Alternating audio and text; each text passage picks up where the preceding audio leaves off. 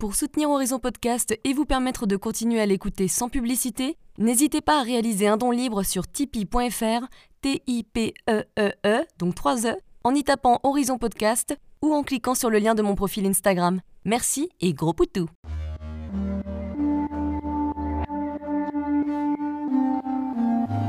Hello, je suis Léna, passionnée de bien-être, mieux vivre et spiritualité. J'ai créé ce podcast pour faire connaître au plus grand nombre des méthodes alternatives pour aller mieux, que ce soit physiquement ou mentalement.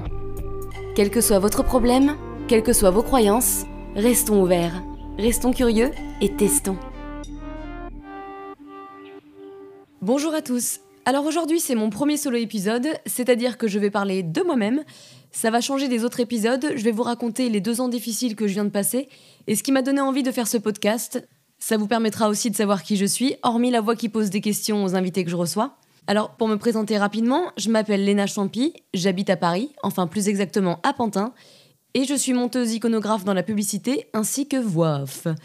Comme vous le savez peut-être, j'ai une sœur jumelle avec qui je suis très proche, Lucille, de son petit prénom. On est très fusionnels, on partage beaucoup de passions ensemble, on rigole beaucoup, on s'engueule, comme un vieux couple quoi. Je dis d'ailleurs souvent que c'est la femme de ma vie. On a vécu beaucoup de choses ensemble, bonnes et mauvaises, et un des aspects compliqués, c'est qu'on se ressemble pas mal pour de fausses jumelles et qu'on a passé beaucoup d'années à être très complexés physiquement. C'est pas facile quand tu as une sœur jumelle, car tu te renvoies des complexes en permanence. Un jour, c'était en 2017, Lucille a eu envie de refaire son nez. Oui, ça commence comme ça, ou plus ou moins disons. Ça faisait longtemps qu'on en parlait toutes les deux, mais c'était jamais sérieux, c'était plus, euh, voilà, on se plaignait quoi. Moi aussi, j'ai toujours été complexée par mon nez, mais de là à me faire opérer, j'y pensais vraiment pas non plus. J'essayais de penser à autre chose parce que c'était un sujet compliqué à gérer pour moi et la chirurgie, c'est pas rien. Elle a vu plusieurs chirurgiens et là j'ai compris qu'elle était vraiment partie pour le faire. On s'est pas mal engueulé car déjà elle faisait des choses de son côté alors que d'habitude on faisait tout ensemble. Donc j'étais pas très contente et plus c'était sérieux, plus nos engueulades continuaient. À tel point qu'on s'est pas parlé pendant trois mois car pour moi c'était trop difficile à gérer. C'était comme si elle m'obligeait à regarder le problème en face et j'avais pas envie, j'étais pas prête. Et donc on va en venir vite au fait. Mais elle s'est bien fait opérer et je l'ai su par ma mère et pour moi ça a été comme une rupture. Je suis pas sûre de l'avoir compris comme ça au début d'ailleurs. On a fini par s'en reparler et moi j'ai essayé de m'habituer à son nouveau physique tant bien que mal. Tout ça pour vous dire que quelques mois après, genre 2-3 mois, j'ai commencé à avoir des aigreurs d'estomac, des brûlures, dès que je mangeais. J'avais déjà eu ce genre de sensation très désagréable vers 17 ans. Comme par hasard, c'était aussi une époque très difficile pour moi et très stressante. En fait, les symptômes ressemblaient à une hernie hiatale. Pour ceux et celles qui se demandent ce que c'est, pour faire simple, c'est l'estomac qui remonte à travers une petite ouverture située dans le diaphragme. Pas très agréable, vous me direz. J'ai donc commencé à avoir des brûlures intestinales, des douleurs vraiment intenses, hyper difficiles à supporter. Un peu comme si j'avais une gastro qui revenait tous les jours, quoi. Pour vous représenter, j'avais littéralement l'impression d'avoir tout le tronc du corps en feu, à me tordre partout pour essayer de trouver une position qui soulage sans que rien n'y fasse. Mon milieu du dos était complètement tendu, comme bloqué, tout semblait enflammé, mon ventre était hyper ballonné. Et surtout, c'était très très très long. Mes crises, elles restaient en général plus de 4 heures. Ces épisodes ont malheureusement duré plus de 6 mois. Dès que je mangeais, les crises revenaient et c'était devenu très compliqué pour moi d'avaler quelque chose. J'ai perdu, je pense, plus de 8 kilos. Certains aliments passaient plus que d'autres, donc je me concentrais là-dessus. Mais imaginez-vous, en général, c'est sympa de manger, c'est convivial, c'est agréable, ça détend la nouille, ça fait une pause, ouais, une pause détente. C'est des moments qu'on attend avec impatience. Moi, j'en venais à les redouter, je craignais chaque bouchée, je vivais avec cette peur permanente et surtout, je ne savais pas quand ça allait s'arrêter. Six mois, quand c'est trois fois par jour, c'est très très long. Pendant cette période, j'ai consulté évidemment plusieurs gastroentérologues, j'ai testé plein de médicaments pendant plusieurs mois qui ne faisaient rien du tout, j'ai fait plusieurs fibros, une colo, autant dire une bonne partie de plaisir, pour des résultats qui ne donnaient rien. On m'a bien diagnostiqué une hypersensibilité intestinale, en gros une hyperésinophilie pour ceux à qui cela parle, mais sans véritable cause. J'ai donc fini par être hospitalisée en médecine interne à l'hôpital Cochin, où ils n'ont rien trouvé non plus. Ça fait toujours plaisir de se sentir malade imaginaire, et je pense pas que je sois la seule à avoir ressenti euh, cette sensation. Mais ils m'ont quand même laissé partir avec un traitement antiparasitaire de trois semaines, qui s'avérera évidemment particulièrement inutile. À côté de ça, comment ça se passait au niveau de ma vie? Eh ben, elle en avait pris un petit coup, ma vie, figurez-vous. On rigole moins tout de suite. C'est pas comme si j'avais fait une gastro et que c'était parti au bout de trois jours. Hop, hop, hop. Non, non, passer son temps à avoir des douleurs abdominales atroces, je souhaite à personne de connaître ça. Vraiment, franchement, restez-vous à une gastro tous les deux ans, on est bien là. D'un coup, eh ben, tu souris moins à la vie. Fatigué, usé, sans réponse, donc démoralisé. Les plaisirs du resto, c'était un lointain souvenir, et bientôt je trouvais pas d'autre solution pour continuer à travailler que de le faire à distance chez moi. Un lit à proximité bien utile lorsque les douleurs reprenaient. Au final, je ne sais pas comment j'aurais pu faire autrement. Comment faire des séances de montage vidéo intenses en pleine crise? Comment, lorsqu'il y a des créatifs et des post-producteurs juste derrière toi qui te sollicitent tous en même temps avec ces douleurs À côté de ça, quand je ne faisais pas de crise, ce qui était plutôt rare parce que c'était réellement entré dans ma normalité et ma routine, il m'a apparu des sensations étranges. Des sensations d'anxiété que je connaissais pas euh, avant, bien que je sois de nature stressée. C'était assez nouveau, et pour vous décrire plus précisément la chose, c'est comme si vous arriviez dans un aéroport, tout content de partir en vacances, genre trop cool, ciao les nazes, on va se boire un cocktail avec vue mer en mangeant des gambas, et là, juste en franchissant les portes de l'aéroport, vous vous rendez compte comme un con, vous avez oublié votre passeport. Bam Vous la visualisez cette remontée de stress, de chaleur acide, de papillon qui va du nombril au sternum. C'est pas agréable, hein eh bien cette sensation, elle se produisait pendant ces épisodes 20-30 fois par heure. Ça en fait des avions manqués et des doses de stress à la fin de la journée. À tel point que je n'arrivais pas à dormir, car dès que je m'assoupissais, que je lâchais prise en fait, cette sensation elle se rappelait à moi comme pour me dire Coucou, je suis toujours là et je vais te casser les ovaires jusqu'au bout de la nuit. C'est à cette époque d'ailleurs que j'ai découvert ce qu'était l'anxiété généralisée. C'était il y a deux ans. Et eh ben je continue à souffrir encore aujourd'hui. Dommage. Avant ça, j'imaginais comme beaucoup que l'anxiété c'était comme le stress. Vous savez, quand vous passez un entretien, vous avez quelque chose de très important, une présentation à faire devant 100 personnes, une deadline pour demain 8 heures, et ça vous fait une sensation désagréable. Mais en réalité, ça, c'est rien du tout, c'est peanut. L'anxiété généralisée, pour faire simple, ça te bousille la vie.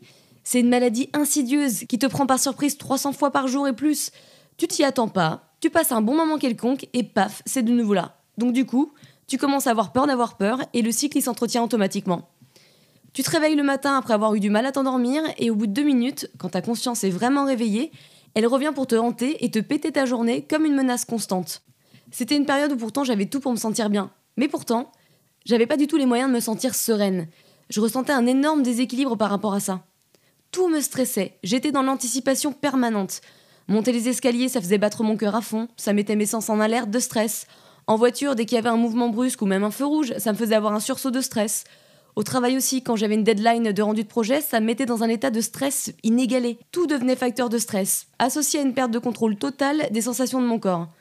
Donc pour ceux qui écoutent ce podcast et qui connaissent ce sentiment, courage, je sais ce que c'est, on va y arriver. Le problème avec l'anxiété, c'est que c'est un trouble qui se développe, qui se transforme. Mon credo d'alors, c'était ça peut toujours être pire. Vachement enthousiaste, vous me direz. Car dans la chaîne d'événements, j'avais vraiment l'impression de vivre problème sur problème. C'est-à-dire quand c'était pas les douleurs intestinales, c'était les crises d'anxiété. Et depuis 2018, chaque jour ou chaque semaine, il y a une nouveauté. La nouveauté 2019, c'est une sorte de sensation de pluie ou de gouttes d'eau acide perlant dans toutes mes mains et mes poignets. C'est-à-dire que ça me brûle les mains. Et ces épisodes, ils sont vraiment comparables à des brûlures, à tel point que j'ai dû arrêter de travailler quelques semaines plusieurs fois dans l'année, incapable d'utiliser mes mains. Sur un autre registre, j'ai aussi commencé à avoir de l'eczéma sur tout le cuir chevelu, avec des démangeaisons intenses jour et nuit, et également de l'eczéma autour de la bouche. Moi qui avais été jusqu'ici épargnée par l'eczéma, je confirme que c'est vraiment très contraignant. Au final, et vraiment de manière insidieuse, les problèmes s'enchaînent et tu commences à vivre, ou plutôt survivre, en fonction de ça. Sans que tu t'en rendes compte, ton corps lâche du lest, progressivement jusqu'au burn-out. D'autres symptômes de burn-out physique sont apparus pendant cette période, durant l'année dernière. Mon corps, qui jusqu'alors avait une certaine endurance et une résistance à l'effort et au sport, il a commencé à présenter des signes de faiblesse. D'abord des tendinites et des boursites à mes deux épaules, en faisant quelques exercices des plus simples, puis des problèmes de hanches, que j'avais cru enterrer il y a plusieurs années, sont réapparus.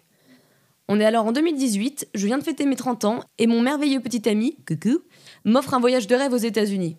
Donc trop bien, super, génial, euh, magnifique les États-Unis. Malheureusement, aussi magique que soit la destination et les parcs de la côte ouest, j'ai vraiment vécu des épreuves redoutables. J'étais physiquement totalement en vrac de toutes ces sensations désagréables qui envahissaient mon corps et mon quotidien. Et en fait, je pensais que partir loin, ça allait me libérer de tout ça. Mais au contraire, c'était pire. Vous savez, souvent, il y a des gens qui fuient des situations parce qu'ils pensent que ça va aller mieux euh, quand ils seront très loin, à des milliers de kilomètres. Bah, je peux vous confirmer que ça marche pas du tout, ça vous rattrape comme il faut. Hein. Les problèmes, ils viennent de nous, en fait. J'avais beau être en Californie, un des endroits sur Terre qui m'attire le plus, je souffrais de l'intérieur. Mon anxiété, elle était telle que je n'arrivais pas du tout à vivre dans l'instant présent et j'arrivais pas à profiter tout court. Je vivais que dans mes problèmes et mes sensations physiques parce qu'elles avaient pris complètement le dessus et c'était tellement angoissant que je commençais à avoir des envies suicidaires. Et puis au milieu du voyage, la deuxième semaine, on a loué une caravane à Salt Lake City en Utah. L'objectif c'était de descendre et faire les parcs nationaux en itinérance. Au passage, vraiment, je ne peux que vous conseiller de le faire en ces conditions, même si de mon côté ça a été catastrophique. Le périple qu'on avait élaboré nous faisait d'abord passer par Moab, avec le parc national de Arches. Je sais même pas comment on dit. Arches? Arches? Arches. Puis Canyon Run, Capitol Reef, Bryce et Zion, avant de revenir à Salt Lake City. Un sacré voyage qui donne bien envie. Malheureusement, les plans ne se sont pas tout à fait déroulés comme prévu. Le premier jour, mon chéri avait prévu une randonnée au milieu des arches naturelles. Randonnée vraiment fabuleuse, dans les gorges naturelles, avec des points de vue à couper le souffle. Mais c'est pendant cette randonnée, à sillonner entre les arches, que je me suis blessée, par fatigue, les deux genoux. Et c'est que plus tard que les médecins m'ont mis un nom sur ces blessures, c'est ce qu'on appelle une algoneurodystrophie. C'est un peu un nom barbare, mais ça veut dire en gros un œdème de la rotule, et ça dure entre 1 et 2 ans. Super, de mieux en mieux. Donc c'est un peu comme si mes genoux, ils avaient porté jusqu'ici la fatigue psychique et physique de mon corps, et de tout ce qui s'était passé pendant un an, et qu'ils avaient fini par s'user. Genre, on peut plus ma poule, on n'en peut plus, breakdown. De mon côté, j'en souffre encore alors que ça fait plus d'un an et demi, donc vous imaginez le bonheur. À la suite de ces blessures, j'ai dû m'immobiliser complètement, j'ai passé les deux semaines restantes dans la caravane à pas pouvoir marcher et donc forcément à pleurer. J'étais quand même bien dégoûtée de ne pas pouvoir profiter du peu de temps qu'on avait dans ces espaces uniques. Dans une caravane dont chaque vibration entretenait un peu plus l'inflammation de mes genoux, c'était l'horreur. Le lot de consolation, c'était les paysages qui défilaient devant nos yeux comme dans un film. Certes plus divertissant qu'une chambre d'hôpital, me direz-vous. Au final, mes douleurs et mon incapacité à marcher nous ont fait raccourcir le périple en caravane, et notre séjour aux US, on a pris un vol plus tôt. Le stop de quelques jours qu'on avait prévu à New York sur le retour, il aurait été forcément trop dur à supporter. Comment visiter cette ville sans genoux, c'est un petit peu compliqué, on va pas faire que des, euh, que des taxis des taxis.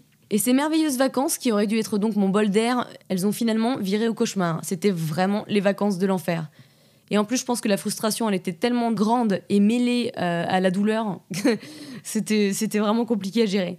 Le côté positif qu'on a retiré de cette épreuve, parce qu'il faut bien qu'on essaye de trouver quelque chose de positif, il y en a souvent toujours un petit peu, c'est que vivre de ces moments-là avec une personne, en général, ça passe ou ça casse. Et bien là, avec mon chéri, ça nous a encore plus rapprochés. Donc, on est pas mal là-dessus. En rentrant en France, je suis rentrée donc dans une phase d'errance compliquée à vivre. Je restais à la maison sans oser euh, slash pouvoir sortir. J'avais mal et j'évitais de marcher le plus possible. Pendant ces quelques mois, je me suis réellement sentie très seule dans ma merde, si je puis dire. Peu d'amis ou de proches, euh, ils ont vraiment été témoins de ces moments-là. Ils sont tous pris, euh, chacun ou chacune par leur vie. J'étais physiquement diminuée, j'avais perdu beaucoup de muscles, de poids, mes, mes quadriceps avaient fondu. Et progressivement, j'ai quand même essayé de faire des exercices très doux.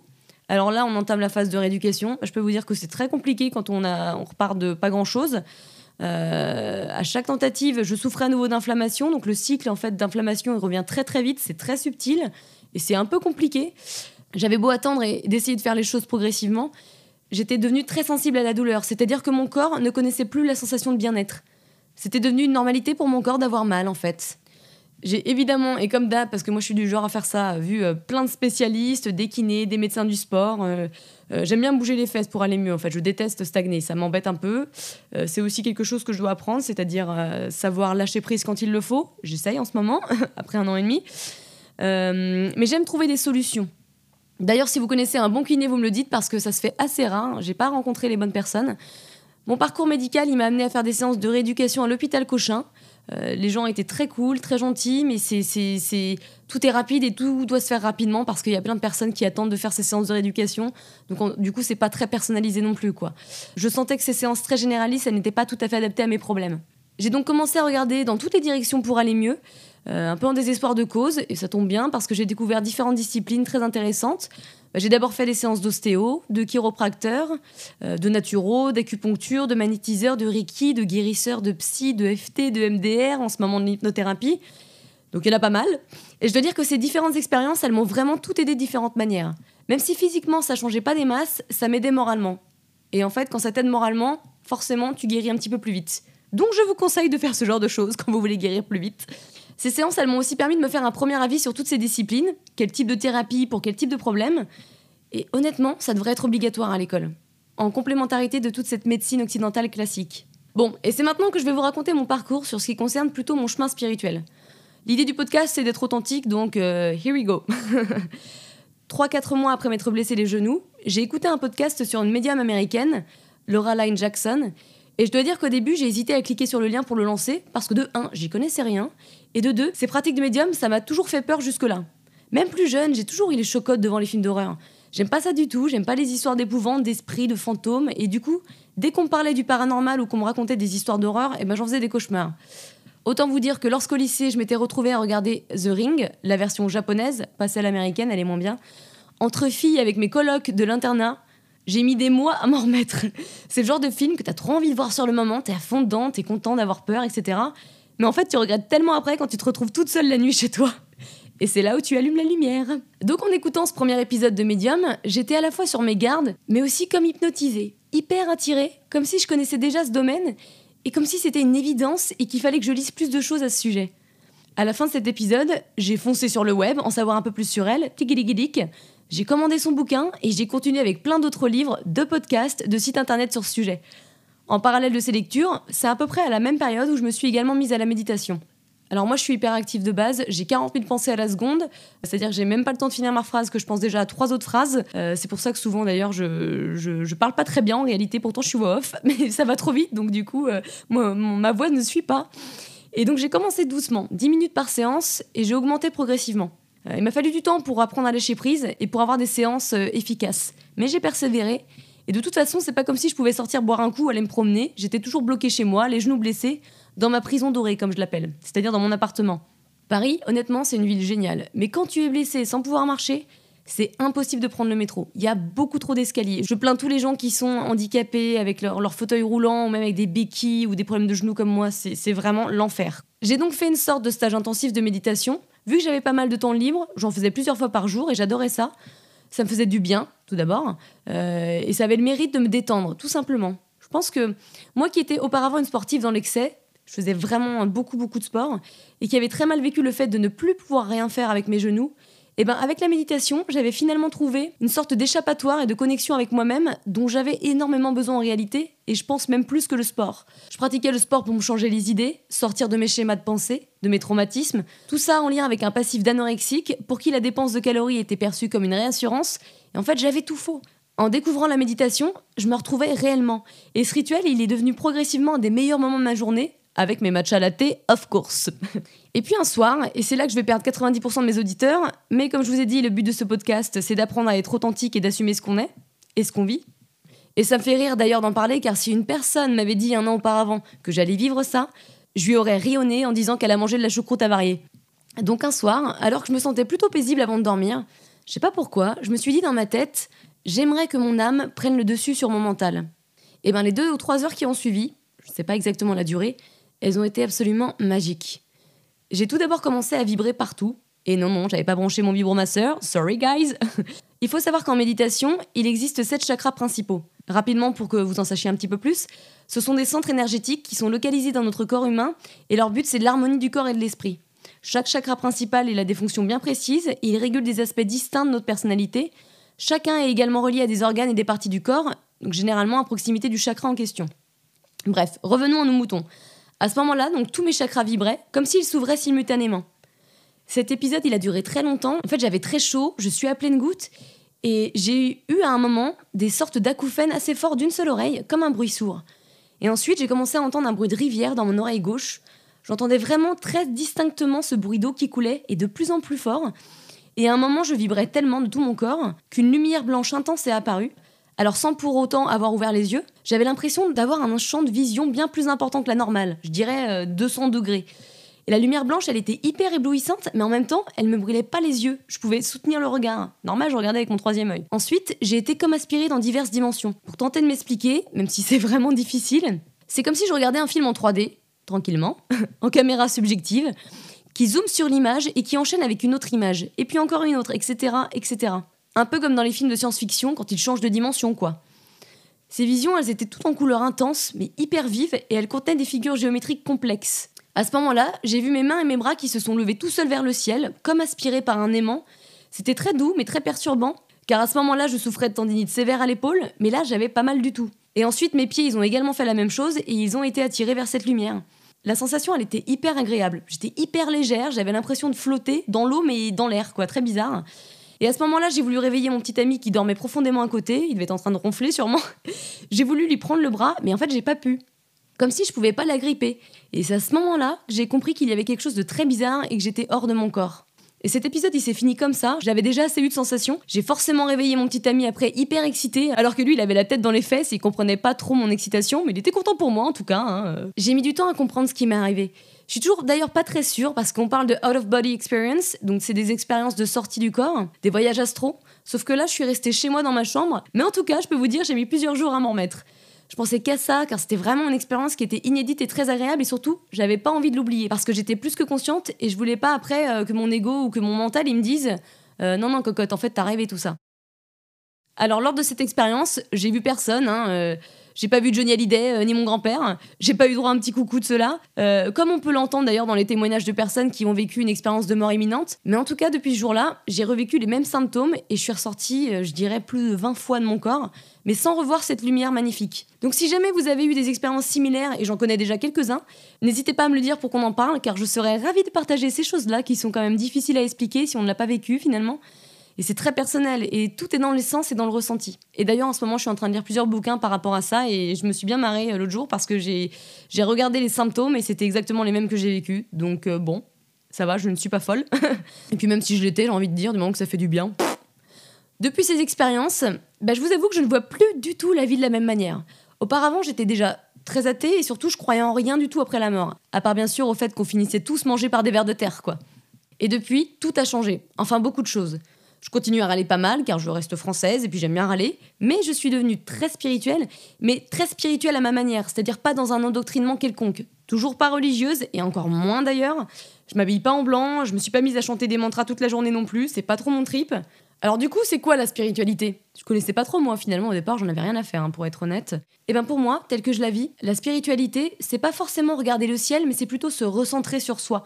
C'est être dans l'instant présent, c'est apprendre à se connaître, travailler sur ses traumas, pardonner, comprendre ses réactions et distinguer son ego de son intuition. C'est très fort, et une fois qu'on se met à plus s'ouvrir à s'écouter, rien n'est plus pareil. J'ai compris en fait avec tous mes calvaires et ses souffrances à quel point la vie elle est belle, à quel point j'étais malheureuse, bien qu'en bonne santé d'ailleurs avant, à quel point je me détestais, je me connaissais même pas en fait, à quel point je me parlais mal, à quel point je parlais mal à mon corps, mon vaisseau pour cette vie en fait, c'est hyper important ce petit vaisseau quoi, il faut bien lui parler le coco, il fait du bon boulot quand même. J'ai aussi compris à quel point je laissais le regard des autres compter plus que tout et m'influencer. À quel point j'essayais constamment de faire plaisir à tout le monde. À quel point le matériel ne fait pas le bonheur, bien qu'il puisse souvent y contribuer, je l'avoue. à quel point je prenais pas le temps de vivre l'instant présent. J'étais toujours dans la peur, dans l'anticipation, dans les tâches que je devais faire. Par exemple, quand je faisais une randonnée, c'était plus pour bouger mes fesses et perdre des calories que pour me connecter à la nature, entendre ces bruits merveilleux et se recharger en faisant le vide. Ça m'étonne pas qu'il y ait de plus en plus de burn-out dans ce monde. On est totalement déconnecté de la réalité. On est tout le temps sur nos portables, nos ordinateurs, à picoler, à râler, à se dépêcher pour pas être en retard, à courir partout, à s'agresser.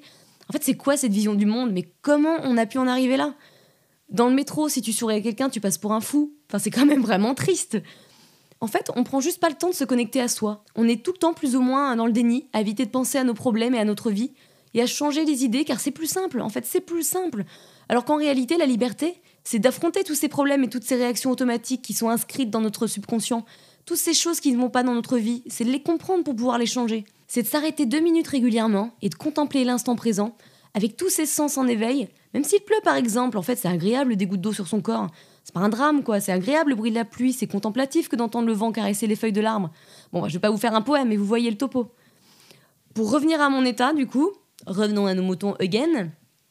Aujourd'hui, j'ai quasiment plus de crise intestinale. Au contraire, j'ai rarement eu aussi peu de problèmes de digestion. Bon, sauf l'autre jour où j'ai fait une intox alimentaire. Ça, on n'y peut rien.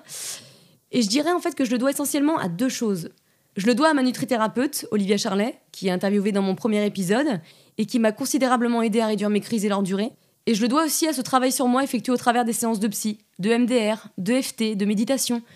Toutes mes émotions, elles étaient enfouies dans mon corps. Une énorme somatisation en fait ce deuxième cerveau particulièrement à l'écoute chez moi, et eh ben toutes ces émotions, elles ont pu être libérées au fur et à mesure, et quel soulagement.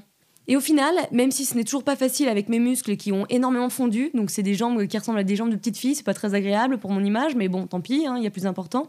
Mes douleurs qui persistent, ma rééducation qui va être encore très longue, euh, parce que j'ai toujours du mal à marcher plus de 15-20 minutes, et j'ai des problèmes de cheville à cause de ça, et de hanches, euh, avec mes mains qui me brûlent régulièrement, mon eczéma, mes bouffées d'adrénaline euh, qui, qui, remontent là, comme des petits papillons du nombril au sternum, mes hanches qui sont toujours comme rouillées et qui m'empêchent de marcher normalement, avec cette anxiété qui est toujours là, que j'essaye de vaincre avec notamment l'hypnothérapie, que j'évoquerai probablement dans un prochain épisode, et eh bien avec tout ça, je me rends compte que tout ce qui m'est arrivé était malgré tout une sorte de bénédiction, un wake-up call comme on dit en anglais. C'était une manière pour l'univers de me dire bouge tes fesses ma poupoule, toutes ces épreuves difficiles elles vont te permettre de changer la vision de ta vie et elles vont te permettre de te retrouver et de t'aimer davantage. Au lycée, j'étais en option cinéma audiovisuel et ma prof à l'époque, elle m'avait dit dans le cinéma, chaque détail compte et est important. Ils peuvent être liés à quelque chose que l'on va retrouver plus tard. Et ben je m'aperçois que la vie c'est ça. Tout est lié de la même manière. Il y a deux ans environ, j'avais rencontré pour la première fois un magnétiseur. À l'époque, c'était d'ailleurs ma sœur qui avait pris ce rendez-vous pour moi parce que j'allais très mal avec mon ventre. Je me rappelle de cette personne qui m'avait dit à la fin de la séance que j'allais être très attirée par la spiritualité et très connectée à l'énergie. Sur le coup, ça m'avait bien fait rire car j'y croyais pas du tout. Mais là voilà, bah deux ans plus tard, en plein dans le mille, le coco, je ressens de plus en plus l'énergie, je me développe à fond sur le plan spirituel, je m'intéresse au Reiki, au magnétisme. La photo qui illustre mon podcast, elle est aussi très symbolique. Cette photo, elle a été prise le fameux jour de cette randonnée où je me suis blessé les genoux aux États-Unis. Je la trouve belle, j'aime bien les couleurs, il n'y a pas de hasard. Au final, plutôt que le podcast s'appelle Quand tout part en vrille, avec le recul, j'aurais sûrement aussi pu l'appeler quand les moments les plus durs de ta vie sont peut-être ce qui pourrait arriver de mieux. Je vais pas vous mentir, hein, j'en ai chié et je continue encore, mais mon Dieu que la vie elle est belle malgré tout. Juste le fait de pouvoir marcher, vous êtes libre, la liberté c'est le plus beau cadeau. Je suis beaucoup plus dans l'instant présent qu'avant, je profite davantage de moments sympas, j'essaye de me satisfaire de moins et de choses plus simples. Et surtout j'ai appris à arrêter de me parler négativement, et ça c'est hyper important parce que je pense qu'on est notre pire juge.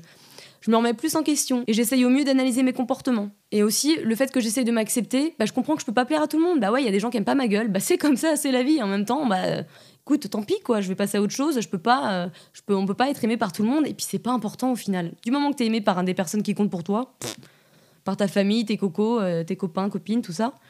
Je dois quand même vous avouer que c'est très difficile de plus être dans le déni face à ses habitudes de pensée et ses comportements négatifs parce qu'en fait, il faut un certain courage pour en prendre conscience et les affronter. C'est le plus dur en fait. On a probablement grandi avec, pour notre inconscient c'est une normalité. Et en fait, il est habitué à ressentir ses émotions négatives et agir en fonction. Par exemple, à tout de suite entrer en conflit avec d'autres personnes, parce que c'est beaucoup plus simple de rejeter la faute sur eux que de comprendre que l'on a pris cette habitude plus jeune pour se protéger de quelque chose ou pour leur faire comprendre en fait qu'on a besoin d'être entendu. Avant, j'étais pour ainsi dire ma première ennemie. Et maintenant, je refuse ce comportement. J'essaye de voir le positif dans le plus de situations possibles, et notamment par rapport à mon corps physique. Je lui parle, j'apprends à l'écouter, à ressentir toutes les émotions, et je peux vous dire qu'il y en a beaucoup qui passent par là dans une journée. Je suis pas parfaite, mais au final, j'essaye d'être une bonne personne, et c'est probablement plus important que de paraître parfaite sur Instagram comme beaucoup de blogueuses américaines. Vous voyez là, je pourrais très bien me dire euh, en écoutant mon podcast Ah putain, c'est quoi cette voix de merde? J'aime pas du tout, euh, nasillard, patati patata. Bah tant pis, en même temps, c'est pas ça qui compte. Ce qui compte, c'est que je vous fasse un témoignage qui soit authentique et que je, je sorte tout ce que j'ai envie de sortir, tout simplement. Quand je dis que tout est lié, ça concerne aussi toutes les disciplines que j'ai essayées dans le but d'aller mieux, qui m'ont aussi donné envie de les introduire dans ce podcast pour vous les faire découvrir et que vous puissiez les tester si vous en sentez le besoin. J'en ai moi-même approfondi certaines, d'ailleurs plus que d'autres. J'ai par exemple adoré l'acupuncture, à tel point qu'après avoir lu pas mal de livres à ce sujet, je me suis inscrite dans une école et j'y ai suivi plusieurs mois de formation. Au final, je me suis vite rendu compte que cette discipline, elle n'était pas faite pour moi, mais c'est pas grave, au contraire. Ça m'a permis de me remettre dans le rythme des formations, en fait. J'en ai entamé quelques-unes et je vais continuer. Vous voyez, il faut toujours tourner le truc à 180 degrés plutôt que se victimiser et de se dire putain, je suis bonne à rien, je suis même pas capable de faire 4 ans en acupuncture. Tu te dis, bah non, mes week-ends avec ma famille et mon, chéri et mes amis sont très importants. Je préfère me former euh, d'une différente manière, de manière plus instinctive, plus, euh, plus courte. Et voilà, très bien, c'est tout. C'est pas compliqué en fait. Je sens que faire un podcast sur mon histoire, c'est aussi accélérer une partie de ma guérison. C'est sortir beaucoup d'émotions encore enfouies en moi, malgré tout le travail que j'ai fait. Donc merci à Lucille, ma jumelle, car grâce à elle, ben, j'ai pu accélérer le travail que je devais accomplir sur moi-même. Depuis le début de mes crises intestinales, j'ai su que c'était en partie lié à elle, à cette histoire de nez qui peut paraître insignifiante. Comme quoi, il est primordial de travailler sur l'inconscient, qui regorge d'informations intéressantes pour se reconstruire. D'ailleurs, les médecins, ils m'ont pas entendu là-dessus. Moi, je leur disais, je suis sûre que voilà, j'ai eu, eu des petits traumatismes récemment et je pense que c'est ça, mais les médecins, pour eux, eh ben, s'il n'y a pas une cause physique euh, qui peut être repérée dans les IRM euh, ou alors dans les prises de sang, bah, eux, ils vont pas comprendre. Et c'est ça qui manque, je trouve. C'est ça qui manque le plus et qui fait que beaucoup de patients se sentent seuls. Et donc, chez moi, c'est cette goutte d'eau qui a fait déborder le vase. Et par mon comportement, je courais en fait à ma perte. Je pense que j'ai vécu une bonne crise existentielle. Et c'est vraiment de ça dont il s'agit. Euh, moi, j'ai fait la crise de la trentaine. Hein. J'espère qu'il n'y aura pas de la crise de la quarantaine, de la cinquantaine. J'ai signé, j'ai vécu, tout ça, hop, stop. Je me suis sentie coupée d'elle, comme si on avait brisé le miroir gémellaire. Alors qu'en réalité, on n'a pas besoin d'être fusionnel pour s'aimer toujours autant. Et au contraire, maintenant, on s'aime sûrement beaucoup plus, puisqu'on n'a plus cette pression de, de, se ressembler à fond, quoi. Et donc, je l'ai compris au fur et à mesure de ces deux ans. J'ai compris que j'étais une personne à part entière, et elle aussi. On a toujours cru quelque part qu'on était une seule et même personne. D'ailleurs, on nous appelait toujours les jumelles. Ils le font toujours et c'est toujours agréable. Mais maintenant, on le perçoit différemment. Car on a réellement commencé à se libérer mutuellement de ce fardeau inconscient de devoir tout faire pareil, tout faire ensemble.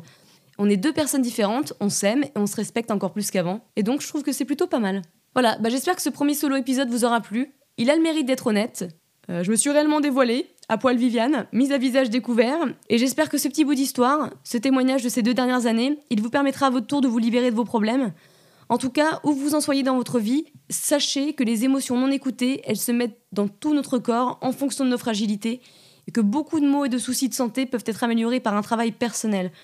Donc quand vous commencez à ressentir une émotion négative et désagréable, ne l'ignorez pas, ressentez-la pendant quelques minutes. Où est-ce qu'elle est dans votre corps? Quelle sensation ça vous fait? Analysez pourquoi vous vous sentez comme ça. Quelle est la cause? Comment vous pouvez l'éviter la prochaine fois en adoptant un comportement différent? Puis rassurez-vous sur le fait que cette émotion, elle est temporaire et libérez-la. Soyez ouvert, testez différentes disciplines. Si vous n'êtes pas du tout OK pour aller voir un magnétiseur, bah commencez par de l'acupuncture ou par de l'ostéopathie, du chiro, voire un simple masseur. En tout cas, occupez-vous de vous, ça devrait être obligatoire. Allez bisous et prenez soin de vous mes loulous.